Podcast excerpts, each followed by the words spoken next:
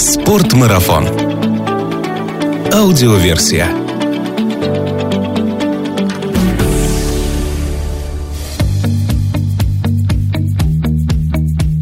Здравствуйте, друзья! Это Артур Ахметов и «Спортмарафон» аудиоверсия подкаста об активном отдыхе, путешествиях, снаряжении для приключений, обо всем, что с этим связано. Если вам нравится наш подкаст, вы знаете, что делать. Подписаться, отметить сердечком, рассказать друзьям. И не забыть задать нам какой-нибудь вопрос по сегодняшней теме. Хорошие новости для всех, кто ждет нового горнолыжного сезона. В некоторых регионах нашей страны уже открыты горки, и счастливые райдеры раскатывают свои первые километры на склонах. Пройдет еще совсем немного времени, и каждый желающий сможет встегнуться в лыжи или сноуборд и, наконец, ощутить под ногами позитивную вибрацию склона и легкий морозец на щеках. Мы продолжаем вместе с нашими слушателями готовиться к этому моменту и стараемся рассказать обо всех нюансах, которые влияют на то, как удачно и безопасно пройдет предстоящий сезон. И сегодня мы поговорим о том, как сделать предстоящий горнолыжный сезон, если не идеальным, то одним из самых лучших в вашей жизни. У меня в гостях сегодня девушка, не нуждающаяся в лишних представлениях, но все же. Амбассадор магазина «Спорт Марафон», вставшая на лыжи в 6 лет, победитель целого ряда всероссийских соревнований по фрирайду и нескольких мировых этапов серии Freeride World Qualify, инструктор по горным лыжам и сноуборду, лыжный гид Российской ассоциации горных гидов и гид Ети Гид Бюро. Ну, в общем, можно, думаю, до конца подкаста перечислять титулы и звания, благо их предостаточно. Скажу так, пришла и наполнила студию теплотой своей улыбки Анна Ханкевич. Аня, привет! Привет. Аня, ну я знаю, что ты только вчера прилетела в Москву из Сочи, и, возможно, это был первый раз в истории, когда сразу два амбассадора спортмарафона, не сговариваясь между собой, оказались на одном воздушном судне. Да, это было очень приятно. Зашла я на борт, а тут сидит Тимур улыбнулись друг другу, поприветствовали. Практически не успели поболтать, потому что я, как всегда, с лыжным чехлом, с рюкзаком и еще с одним рюкзаком, а он налегке. Надо вам, мне кажется, амбассадором придумать какой-то ритуал приветствия друг друга, если вы в мире встречаетесь случайно.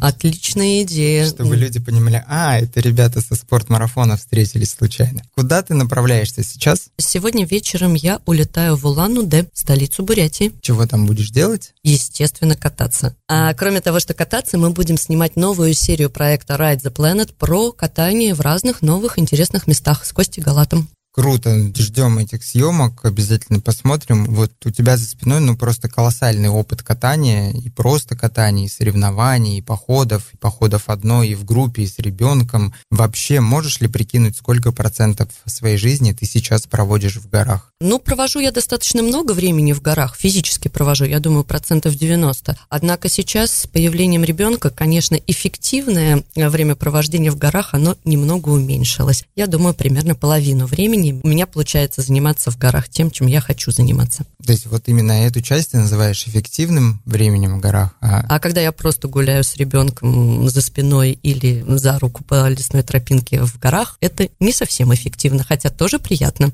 Сегодня поговорим с тобой о том, как сделать сезон идеальным. Можно ли сказать, что каждый твой новый сезон получается лучше прежнего? Наверное, нет, потому что как только я меняю основной вектор своего сезона, мне нужно несколько сезонов на то, чтобы понять, как в новом направлении сезон сделать идеальным. То есть сначала я несколько лет прикидывала, как соревновательный сезон должен быть для того, чтобы он был максимально эффективным. А потом, когда я больше времени стала посвящать э, работе гида, то мне тоже потребовалось какое-то время для того, чтобы набрать опыт и попытаться сделать сезон максимально интересным. Ну и, конечно, когда у меня появилась дочь, то тоже пару сезонов они были наполнены немножечко другим смыслом.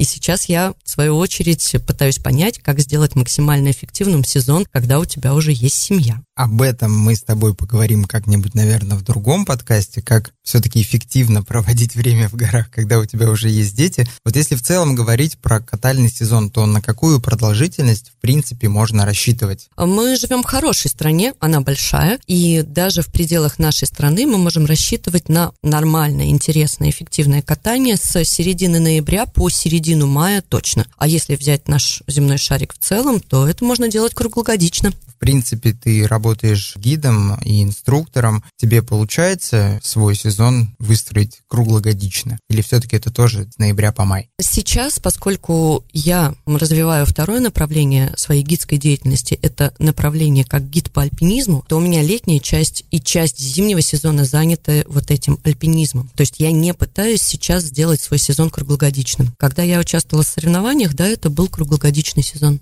из опыта твоего катания, как правильно человеку спланировать предстоящий сезон? Может, разделить его на какие-то большие составляющие, исходя из этого понимать, чем заниматься в начале, в середине, в конце сезона? Мне кажется, что правильно сезон начинать с поездки, в которой ты будешь немножечко раскатываться, входить в сезон вспоминать, как это бывает, кататься по пухляку вне трасс. Потом очень важно, чтобы была поездка, дающая ощущение общего наката, когда человек просто накатывает километраж, количество спусков наедается вот этим ощущением скольжения. Также мне кажется очень важным, чтобы в течение сезона была одна поездка, направленная на обучение, направленная на повышение навыков в какой-то отдельной области, и тогда после этой поездки возникнет ощущение того, что ты стал лучше за сезон. Ну и наконец, последняя важная составляющая сезона в том, что обязательно должна быть поездка-изюминка. Очень яркое, запоминающееся путешествие, которое потом, спустя десятилетия, ты будешь вспоминать, а, это был сезон, когда я вот там-то был, или сделал вот то-то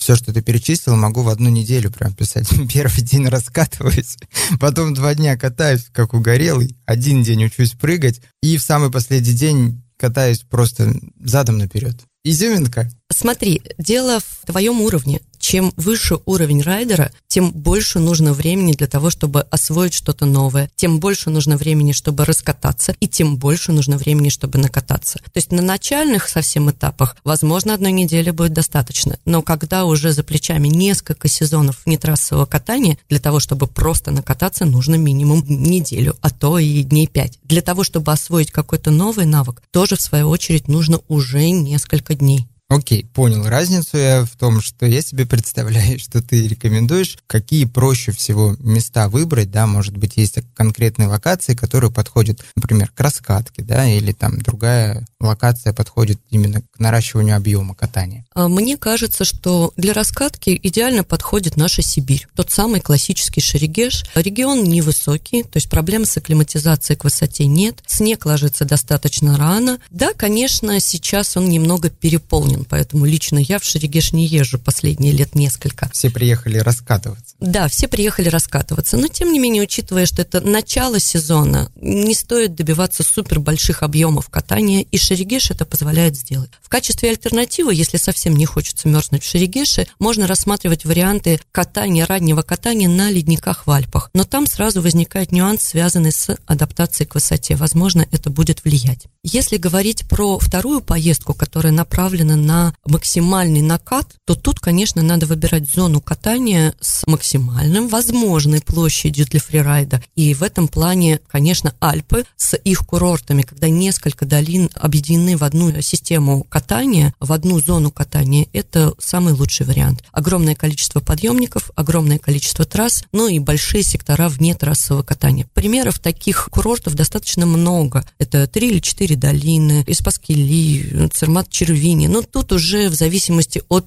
индивидуальных э, пристрастий. Но Альпы вот с такими кластерами горнолыжными это очень хороший вариант для основной поездки, после которой ты вернешься с ощущением, что да, я вроде бы уже хорошо покатался. Надо много покататься, и чтобы да, не да, было просто скучно, набрать нужно, километраж. Да, нужно, чтобы локации менялись, чтобы были длинные трассы, чтобы их было много. Ну вот тогда получается, что у нас много задач на сезон, да, раскататься, накататься, придумать что-то новое для себя, еще получить эмоции, найти время на все это. Как человек живет у нас там в мегаполисе, работает целыми днями, отпуск поделен на две недели. По твоему мнению, может ли все это осилить стандартный человек, который работает, живет в мегаполисе? Ты знаешь, у меня временами создается ощущение, что возможности обычного офисного работника, они временами даже выше, чем мои возможности, если эффективно все спланировать. Давай посмотрим внимательно. Ну, новогодние праздники никто не отменял. А майские праздники у нас тоже существуют. Выходные у нас тоже существуют. Но эти самые две недели, если разбить еще на две поездки, а неделя у нас же с двумя выходными, то есть это фактически 10 дней, то получится 5 возможностей куда-то поехать, не считая мелких выездов выходного дня. Ну ладно, один из этих пяти отдадим на растерзание семье.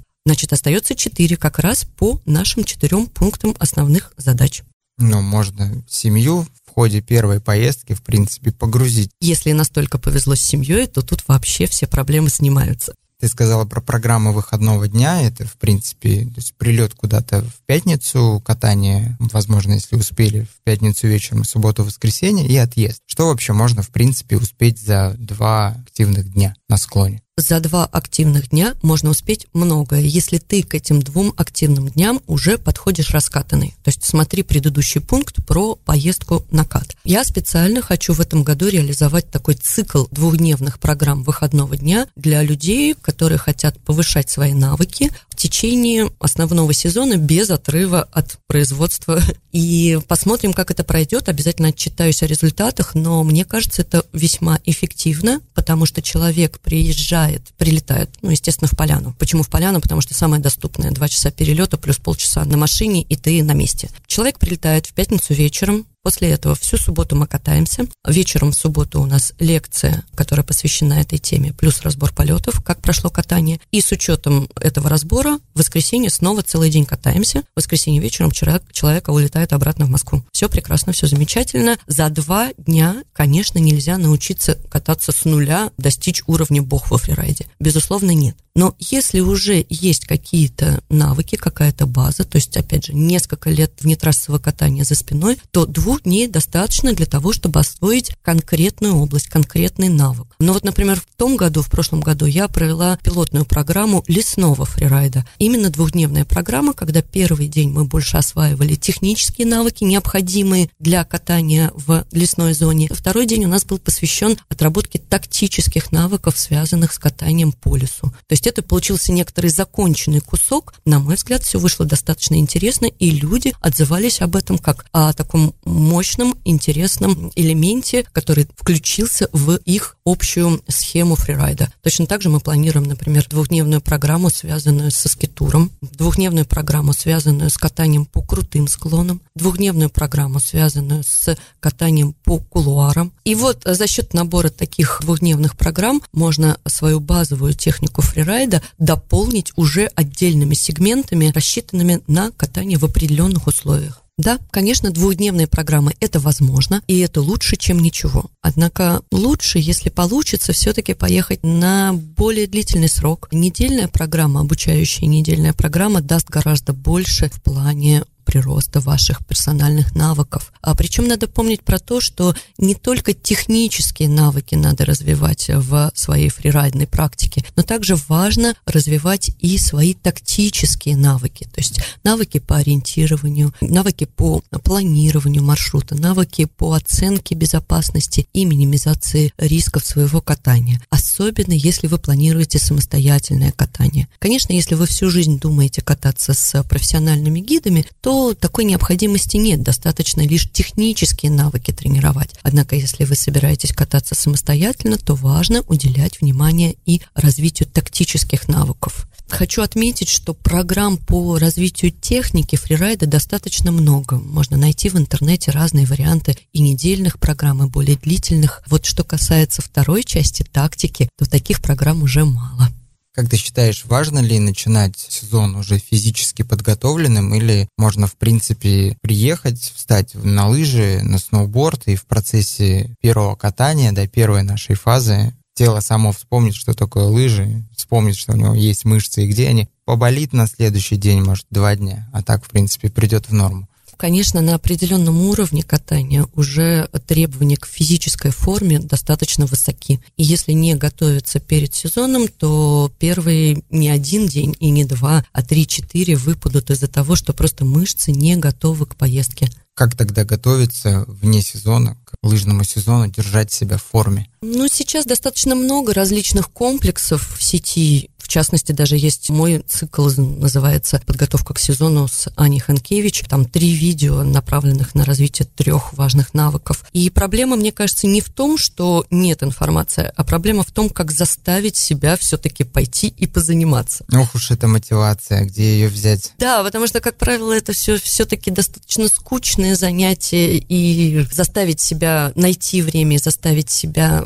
пойти позаниматься, особенно обычно перед поездкой, все так загружено, времени нет, а тут еще надо заниматься. Поэтому мне кажется, что очень важно найти для себя какие-то упражнения и задания, которые можно максимально включить в повседневную жизнь для того, чтобы определенные навыки развивать без, опять же, отрыва от производства. Конкретный пример. Ходить вверх пешком по лестнице. Да? А когда едешь в метро, обязательно подниматься пешком вверх по эскалатору. Когда едешь в метро в самом вагоне, ни в коем случае не браться за поручни, потому ходить, что тренируешь ходить баланс. по вагону туда-сюда. Но вот такие упражнения, которые мы можем делать в процессе дня, они как раз легче к выполнению, потому что не надо специально выделять время готовиться, настраиваться. Ну, даже вот мы сейчас с тобой сидим на стульях. Мы сидим-сидим, спокойно сидим. Можно поставить себе таймер и раз в 10 минут просто приподнимать свою пятую точку со стула и сидеть в низкой позиции, но не опираясь на сиденье стула. Прекрасная прокачка четырехглавы бедра. Представляю, как коллеги будут смотреть со стороны. На спине себе написать «Я готовлюсь к сезону». Все в порядке, нет, я никуда не бегу, просто я готовлюсь к лыжному сезону. Ну и в целом, если говорить про подготовку к сезону, опять же, многие делают чрезмерный упор именно на бедра, потому что это первое, что начинает болеть у нас, когда мы встаем на лыжи. Однако мне мне кажется, что очень важно уделять внимание еще прокачке баланса, развитию чувства равновесия, потому что хороший райдер, он и отличается не только сильными ногами, а еще очень хорошим чувством координации. И вот про это надо не забывать и обязательно такие комплексы включать в программу своей подготовки. И, наконец, еще один важный момент, про который я хотела бы сказать нашим слушателям. Момент, связанный с предсезонной подготовкой, это прокачка специальных мышц, которые нам нужны для фрирайда. Сначала про лыжников. Есть такая небольшая мышца на голени сбоку, то есть икроножная мышца, которая участвует в повороте стопы. Если мы будем говорить про технику фрирайда, то мы, естественно, скажем, что очень большое значение в повороте во фрирайде имеет ротация стопы. И вот эту мышцу обязательно надо прокачивать перед сезоном, потому что про нее многие забывают. Движения очень специфические, и она начинает болеть. У меня, например, болит, как правило, в начале сезона. Давай сейчас я попробую тебе показать, каким образом она работает. Вот если ты представишь себе, что ты едешь на машине и давишь на педаль газа. Представь, что тебе надо давить не просто носком, а педаль газа еще надо поворачивать внутрь вот это вот движение вниз и внутрь с проворотом, это примерно то, что нам приходится делать во время катания. И вот эту мышцу надо каким-либо образом заставить работать в нашей повседневной жизни. Можно это сделать с помощью резинки, то есть закрепив это резиновое кольцо, а, допустим, на ножке стола, а другой край резинового кольца разместить на стопе и поворачивать стопу внутрь. Сначала одну, потом другую. Если нет резинового кольца, можно большой палец стопы упереть в ножку стула и, в свою очередь, мышцей пытаться подвинуть эту ножку стула. Тоже мышца начинает работать. Ну и, наконец, если ты стоишь, то можно встать на одну ногу и, как бы осуществляя давление в область большого пальца, плюсны,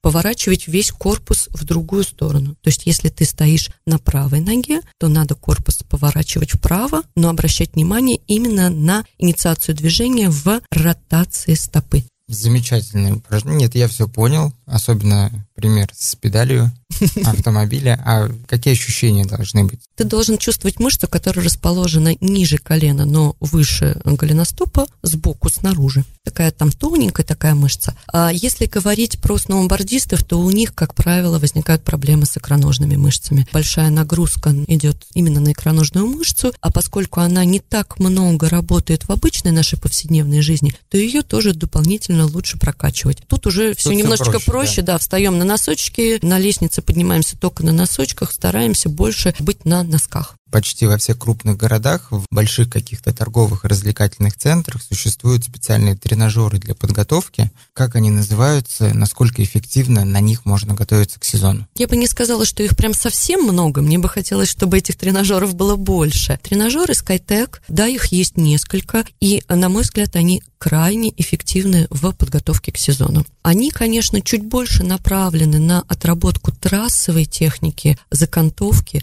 но, тем не менее, для фрирайдеров это тоже великолепный вариант по подготовке к сезону. И, в частности, прелесть состоит в том, что ты не только качаешь мышцы, но ты еще и прокачиваешь свою технику. Очень многие ошибки техники можно поправить на тренажере. Единственное, что нужно, чтобы инструктор там был хорошим на этом тренажере. Эти тренажеры как-то отличаются друг от друга? Там одни, например, для сноубордистов, другие для Вот как раз со сноубордистами сложнее. Можно на этот тренажер поставить вместо двух лыж одну платформу для сноуборда, но это очень специфично. Но для лыжников такие тренажеры очень хорошие. Однако обращаю твое внимание и внимание наших слушателей, что существуют еще также псевдотренажеры, в них нет электрического привода, то есть они пассивные. Тоже лучше, чем ничего, но тем не менее, если есть возможность покататься именно на скайтеке, на тренажере, который имитирует центростремительное ускорение при закантовке, то есть там внутри моторчик, такого типа тренажера, они гораздо более эффективны. Есть еще несколько вариантов, когда можно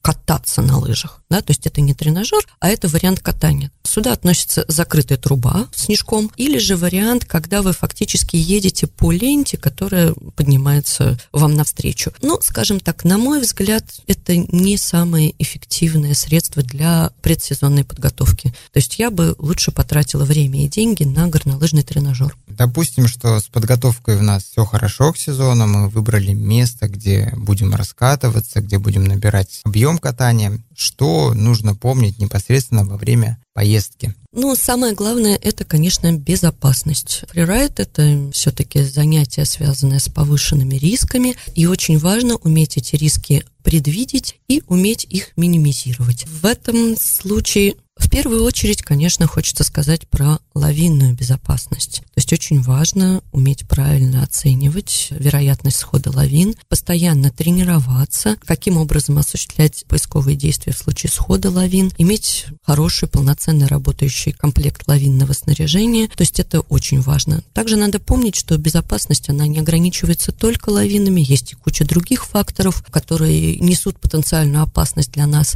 и что, конечно, грамотно оценивать обстановку помогает только очень большой опыт или же профессиональный гид. И в целом, когда мы говорим про безопасность во время внетрассового катания, надо помнить, что, как правило, много травм, много несчастных случаев идет на фоне упадка сил. То есть, когда просто человек устал, даже небольшое падение, оно может привести к плохому результату. Поэтому очень важно во время поездки грамотно раскладывать свои силы для того, чтобы их хватило на всю неделю. То есть в рамках одной недельной поездки тоже надо учитывать, что первый день, раскаточный день, он не должен идти на максимуме. Надо встать со стола с чувством голода, потому что если в первый день укататься, то второй и третий день будешь валяться без сил выйти на склон.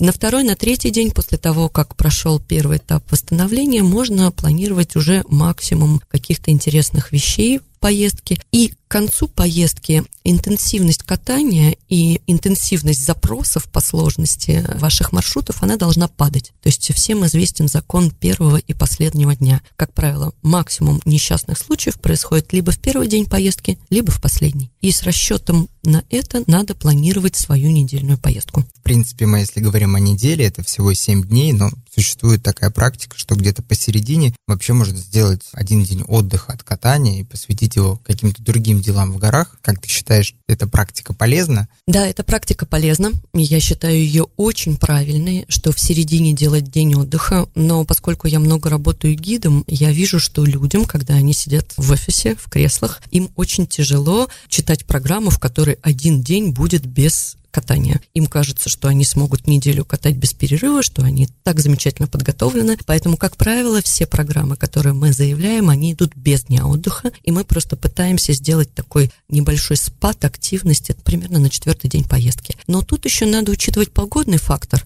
Зачастую нам этот день отдыха просто сама погода подсовывает, если вдруг будут некомфортные катальные условия.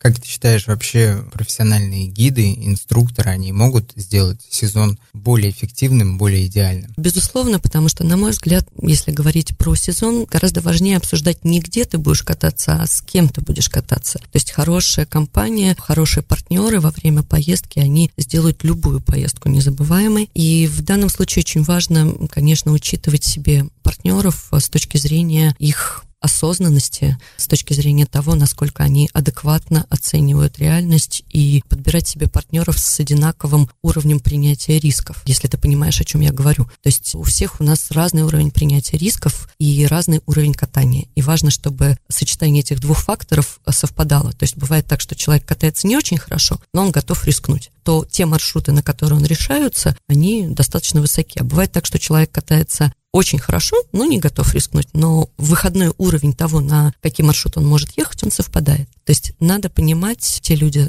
с которыми ты катаешься, какие они, на что они готовы. Но в случае, естественно, профессиональных гидов, это тот вариант, когда катание для вас получается максимально эффективным с точки зрения чистого катания. То есть вам не нужно думать о безопасности, не нужно совершать всю эту работу по анализу ситуации, по попытке минимизации рисков. У вас есть вот просто чистое удовольствие. И в этом случае, конечно, процесс обучения, собственно, техническим навыкам идет гораздо выше, когда вам не надо оглядываться, постоянно чего-то бояться, думать о том, а вот сейчас вот отсюда на голову приедет или вот здесь, куда я попаду. Это за вас все делает гид. В данном случае, конечно, эффективность катания повышается, а особенно повышается безопасность такого катания. Популярный вопрос к тебе, о чем гид от инструктора отличается? Ответ на этот вопрос однажды дал в своем интервью Абрамов, и мне очень нравится этот ответ. Разница примерно такая же, как между таксистом и инструктором по вождению. В одном случае задача довести безопасно человека из точки А в точку Б, как в случае таксиста это вариант гида. В другом случае необходимость обучить человека самостоятельно безопасно добраться из точки А в точку Б. Инструктор по вождению или инструктор по катанию на горных лыжах.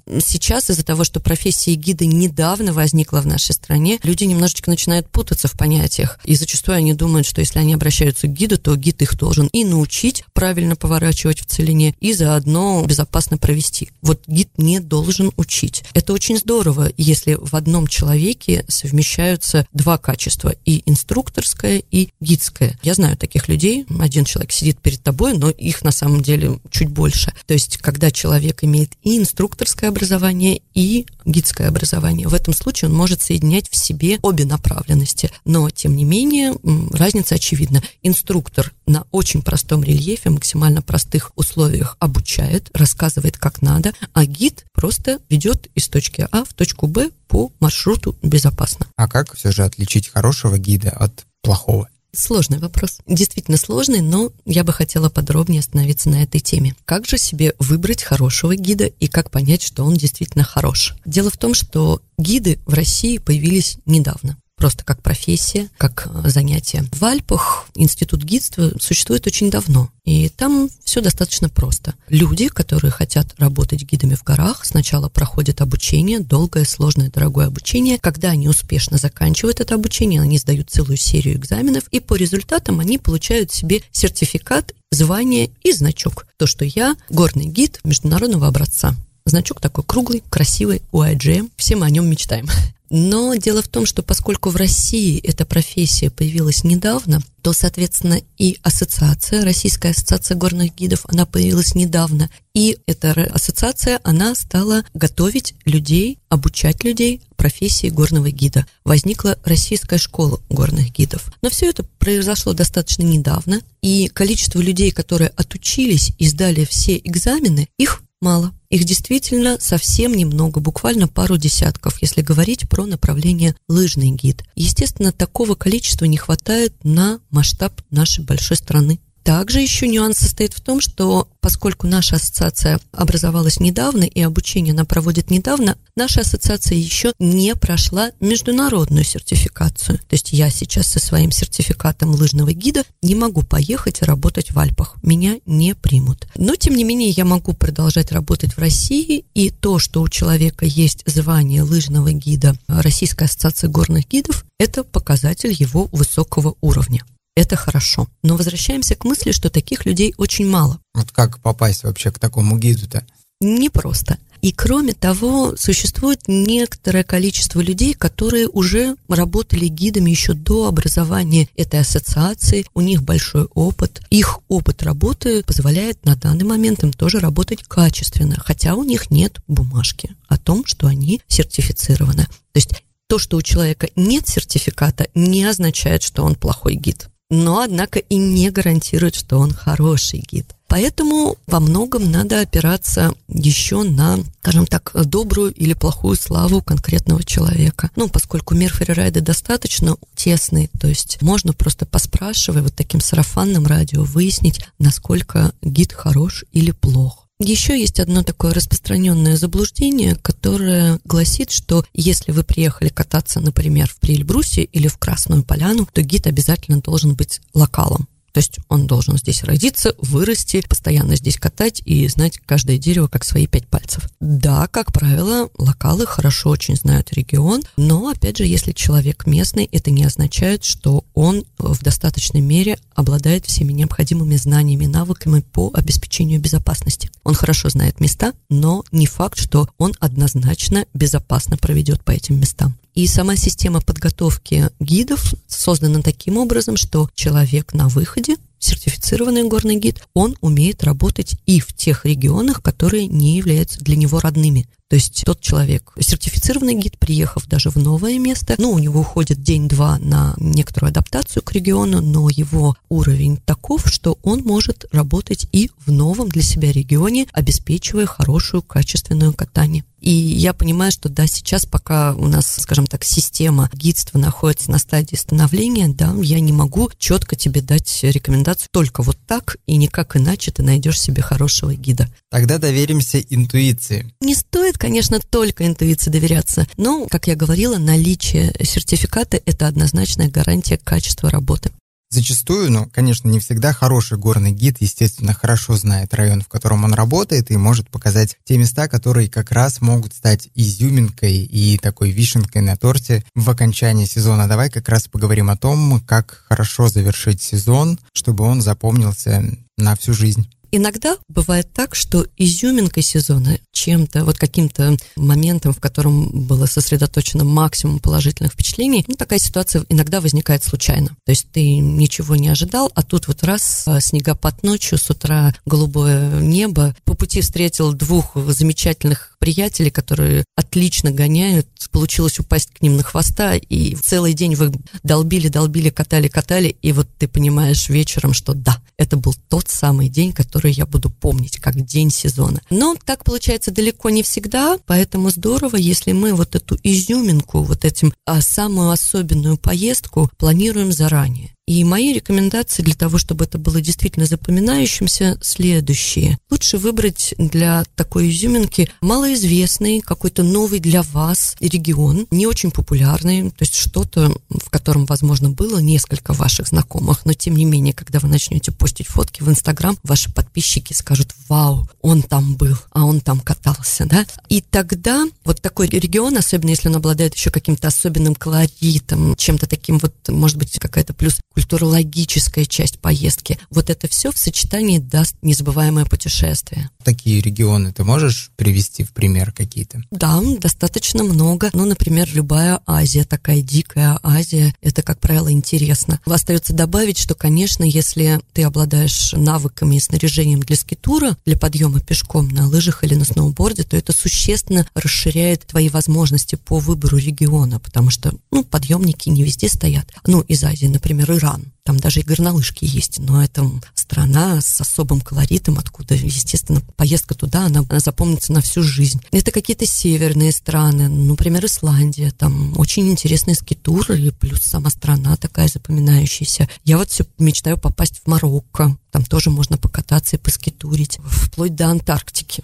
Ну, то есть тут фантазия, она как бы может разыграться очень сильно. Ну, достаточно популярны такие направления, как э, Камчатка или Япония. Тоже интересные поездки в эти страны, которые станут изюминкой сезона для вас. Если нет возможности у человека устроить себе такую изюминку и поехать куда-то в необычное место, что делать, если склон вот перед тобой эмоций хочется в конце сезона? Далеко не всегда это затратная поездка. Ну, то есть я как-то так получилось, может быть, что я назвала достаточно затратное путешествие, но даже поехать, например, на Урал, просто не там, где горнолыжки, а чуть в более дикое место, или вокруг Байкала есть много регионов для исследований, это не будет супер дорогой поездкой. Также, кроме того, как поехать в какое-то новое место, можно для себя, как изюминку сезона, сделать какое-то достижение. Ну, например, принять участие в соревнованиях по фрирайду, если у вас силен соревновательный дух. Да, это, как правило, максимум эмоций. Ну, единственное, что есть некоторые риски разочарования, потому что все-таки соревнования по фрирайду, в них очень большая доля случайности на самом деле. И приняв участие только в одних стартах, есть риск того, что результат этих стартов, он будет не,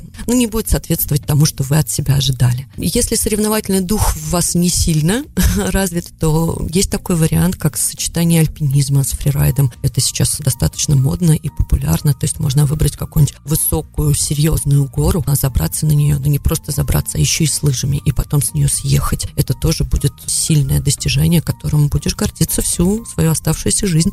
Аня, спасибо тебе большое, что ты нашла время заехать к нам в студию и записать этот, безусловно, полезный для наших слушателей подкаст. Я больше не буду тебя задерживать перед открытием твоего сезона, который у тебя планируется на завтра. Желаю тебе, чтобы этот сезон у тебя прошел хорошо, приятно, чтобы были те самые эмоции, о которых мы говорили. Ну, если получится, и мы встретимся с тобой где-то на склоне в этом горнолыжном сезоне, буду рад тебя увидеть. Спасибо тебе и спасибо слушателям за внимание. Безопасного и интересного сезона вам.